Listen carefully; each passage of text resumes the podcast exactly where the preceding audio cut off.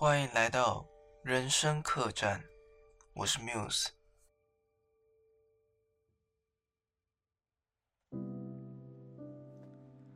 这是本节目的第一集，所以我想要先跟大家简短的介绍一下自己，还有想要创立这档节目的缘由。我自己目前呢是大学刚毕业，刚毕业两三天而已。所以我想还可以称呼自己为社会新鲜人一下。那为什么想要创立这档节目呢？主要有蛮多原因的。不过其中的几点说起来的话，我自己呢，大概在台湾二零二零年。下半至二零二一年上半，疫情开始掀起来的时候，我自己其实有很多学习上面的感悟，一直到现在都还处在那种氛围之中。因为我目前是想要考公务人员的教育行政类科。虽然持续准备了一年多，可是这一年多来，其实也有很多事情，包含国小教师实习，还有校外的研习，都有持续的在同步进行。所以，其实我说实话，有蛮多那种，你可以说是学习，或者是。生活上面的一些感想，那我想要借由节目的方式去跟大家去分享。另外还有一个原因就是，我自己读书这样子一直读，其实有时候真的会感觉到很闷，所以我想说，是不是可以用录制播客的方式？来算是转化成另一种复习，因为每一集的节目可能前面我就会像现在这样子闲聊一下，然后中间的桥段就会是我当天读书的一些心得，然后最后面可能是也许未来有成长起来的话，会是回应。听众们一些个人的秘密，或者是个人的烦恼，我常常会觉得说，其实很多时候，我们有很多话是没有办法直接对身旁的家人以及亲朋好友去去表达的，因为我们往往对越熟悉的人，就越会保持某一种偏见。那关于这点，我想以后还有机会再跟大家谈谈。所以我想这档节目可以成为我自己以及这个全台湾的人们，哦，全台湾不论你是什么类别的状态，可能你是考生，或者是你是已经呃这个摸索很久的社会人，我想这里都可以成为你的。一个触发口，哦，情绪的宣泄所在，所以我想这一集会算是试播集的一个成分，那我们就先这样子来尝试看看，当然未来还有机会去做其他的调整，啊，所以先谢谢你点进来的你们，那我们就准备开始喽。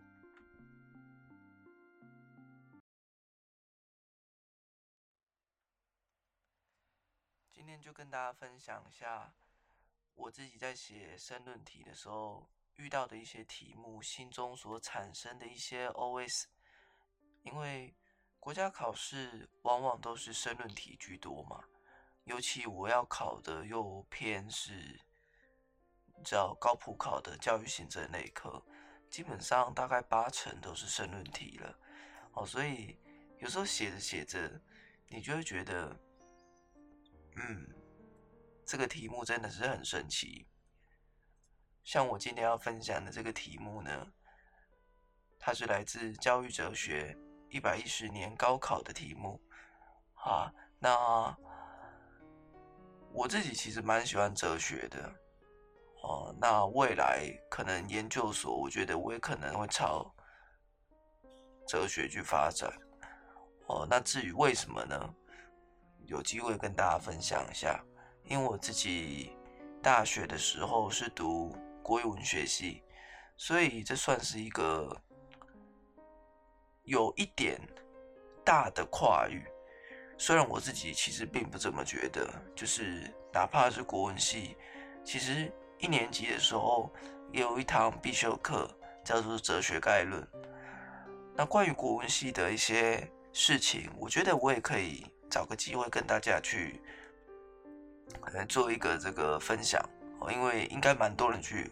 会好奇说，国文系里面大致上在做什么，或者是男生进去国文系会不会有一些你知道的，就是身旁人的一些议论，或者是进去之后会不会遇到一些什么事情？嗯，我想这都是一些很好的话题。不过我们今天呢，就来分享一下我自己写题目的一些心得。这一题的题目呢，我自己其实会觉得。还有一点可爱，你知道吗？为什么会觉得可爱呢？因为这一题是这样说的：他说有一位同学啊，他姓刘，好，刘同学，他家里贫困，父母亲呢离异了。那他自己呢，因为这两点的原因，所以变得很悲观，然后很消极。那他的班导师。使用存在主义者提倡的“存在先于本质”的观点去鼓励他。哦，那请说明该观点以及在教育的意义。这一点，呃，这一题我自己在写的时候，我脑中在发想的就是说，如果我是那一位老师的话，我会怎么做？因为。其实家庭离异或者是家庭贫困，我自己会觉得它并不是这么稀有的事情，这么稀有的一个状况。举我自己来说，我的家庭也是离异的哦。在我国小的时候，我父母亲是离婚，然后家庭贫困。我家没有到贫困的程度，虽然说要申请个中低收，还是还是算有达标，因为最主要都是卡在一些可能是呃祖父辈的房产这样子，就可能没有办法过关，不然的话，单论我们的家庭，其实。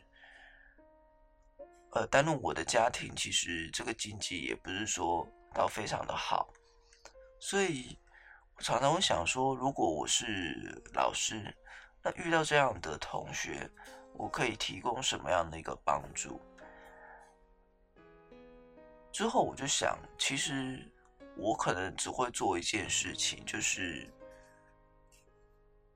大量的倾听，真的是大量的倾听。可能你是只有一两个问句，然后看看小朋友们会怎么去做回复。对我来讲的话，这个社会上倾听的人太少了，因为每个人都急着想要发表自己的意见。呃，举你身旁的，可能你的好朋友，或者是你的爸爸、你的妈妈、你的哥哥姐姐、弟弟妹妹。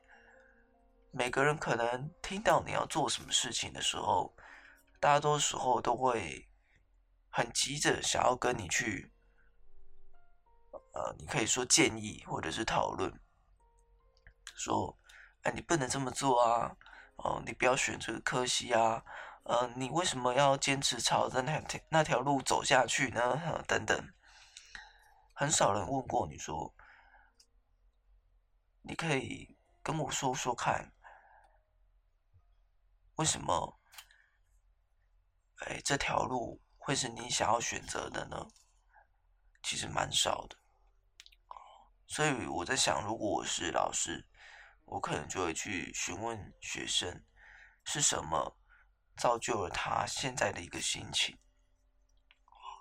那举这题来说的话，因为它有一个很明显的点嘛，就叫存在主义。啊，存在主义大概是在二战的时候所所起源的啊，因为二战的时候是算是。我想应该可以算是人类历史以来，呃，最为黑暗的时期之一。那时候，嗯，全世界没有一个地方可能是很安宁的啊，大家都人心惶惶，所以不知不觉中就会去思考到关于人生的一些关于爱或者是死亡，呃，人与人之间的情感等等这些议题。我们在平常的时候比较少会去思考到这些事情，啊，因为现在是太平的一个时代，哦，虽然说有时候会有一些情势紧张的时候，但是大多数的时候我们还是算是和平的。那这种情形就造就了我们其实很多时候是处在于一种很安逸的情形。像是我自己去搭火车的时候，有时候我会故意站着，然后什么都不做，就盯着火车厢的内部，这样子左右两排的乘客们去看。因为我会发现说，其实每个人呐都在划手机，真的。然后你会想说，他们有真的有这么多事情可以忙吗？然后我有时候会偷偷的啊，用一个角度去偷看一下旁边的人他在划什么东西。我大概看个十次，九次都是 Instagram，剩下的一次是 Facebook 之类的。哦，这是年轻人的情况。哦，那如果是比较有年纪的人，可能是在用呃 YouTube 呃追剧，哦，或者是怎么样。年轻人也可以追剧啊。我只是说，我大部分看到的时候是这样子，所以你会觉得说，虽然现在是一个和平的时代，但是我们每个人仿佛都好像是溺水了一样，就溺在了手机里面。所以用存在主义的观点，其实可以为我们带来很多不一样的想法。例如说，写这题写到后面。就可以去解释到一些东西，例如他这里有说，什么叫做存在先于本质？以传统的理性主义来说的话，它会是本质先于存在，因为理性主义会觉得，呃，人的最中心、最重要的一个特质就是理性嘛。哦，这个早上也是理性，中午也理性，晚上也理性。好。理性，理性，理性，一直到最后，就会到达所谓真理的领域。哦，真理只有靠理性才有办法参透。哎，那这个人的这个肉体啊，啊，不过是一个壳罢了。哦，这个感官世界一切皆为虚妄。啊，理性主义就是这么认为的。不过存在主义他会觉得说，你整天在那边跟我讲形而上的东西。啊为什么我们不能多放一些注意力在当下呢？哦，我刚刚有说它是来自于二次大战的一个呃思想，所以其实说老实话，这点也是没有没有任何问题的。在二次大战的时候，你还有时间在那边想，呃，这个各种真理来真理去的吗？有没有可能你一抬头，这个一颗飞弹就炸下来？啊，或者你身旁的谁不小心踩到一颗地雷，啊，就离你而去了。啊，所以的确存在先于本质，我们要先活着，才有办法去理解到更多更深层的一些人生的含义。好，那当然，这个先活着，它是有很多层次的。哦，你可能只是简单的活着，或者是像尼采说的，你是为了他人，呃，有背负更多责任感而活着的。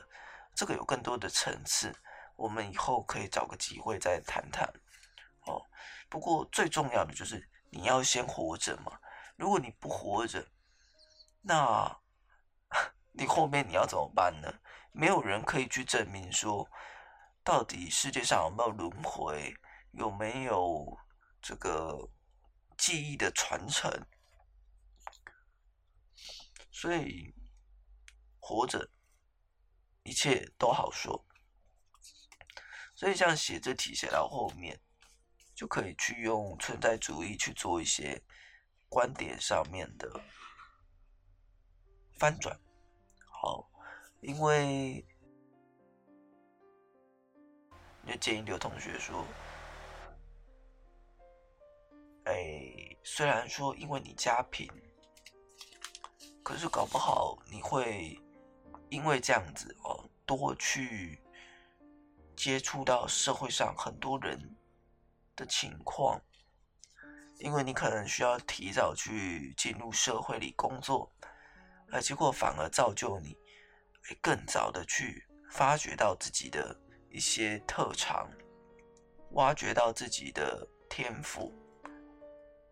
也许你可能会回说，那他有可能这个到社会里工作的时候才发现，哎呀，我的专业能力非常不足。可是，其实对于这一点，我觉得完全没有任何的问题，因为很多人读了高中到大学，读了大学到社会，其实我们也不见得都是完全准备好的一个情况，很多事情也是到了社会之后才慢慢磨练起来的。所以，举这个例子的话，就是说。其实真的早一点入社会，你说会有多糟吗？我想也不见得。哦，或者说，因为家庭利益，我想大多时候都是跟家庭的经济有关。哦，或者说某一方有一个很明显的陋习，例如说，呃，赌博哦等等，所以。搞不好离异了之后，家庭里的这个纷争反而变少了，因为要吵你也不知道找谁吵了嘛，都离婚了，所以其实很多的事情，当你去换一个观点的时候，会有很多的视角存在。当然，换视角只是一个很起始的动作而已，我们没有办法光光是靠说。我换个视角，呃，人生就会比较不会那么痛苦。就像是这位刘同学一样，他换了一下视角，可是他家庭贫困的情形还是在，呃，家庭离异对他所造成的创伤还是存在。这这这一点是绝对没有任何问题的，只是说，当我们换了一个视角，有时候会多一些。去面对问题的勇气，这个问题不见得能够被面对所解决，但是至少我们走出了第一步，走出了第一步就会有第二步，最后就会走到某一个暂时的终点。所以这些想法算是我在写这题的时候很大的一些。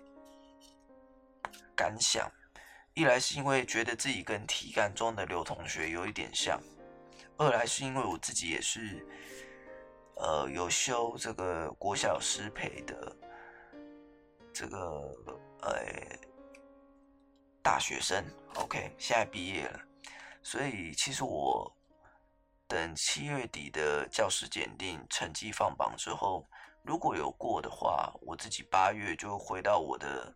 母校去实习，所以一方面自己跟学生的情形很像，一方面自己又是老师的身份，所以写这题才会这么的有一个感触存在啊。那我想这就算是今天的一个分享了，希望你们会喜欢。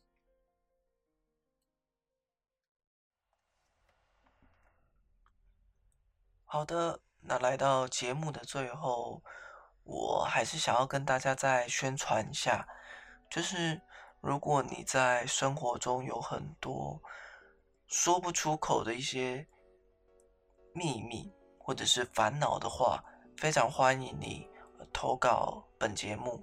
那我会在呃节目的前面或者是后面或者是中间的诶。读书分享环节的时候，适时的去穿插对于你这个问题的一个呃回应。就像我一开始所说的，很多时候我们对于身旁的人反而没有办法这么的客观。那如果借由我这个诶陌生人的角度，我想反而可以让你有很多的一些呃启发。当然我不敢保证啦。不过多一个人去倾听你的想法，我想也是有益无害的。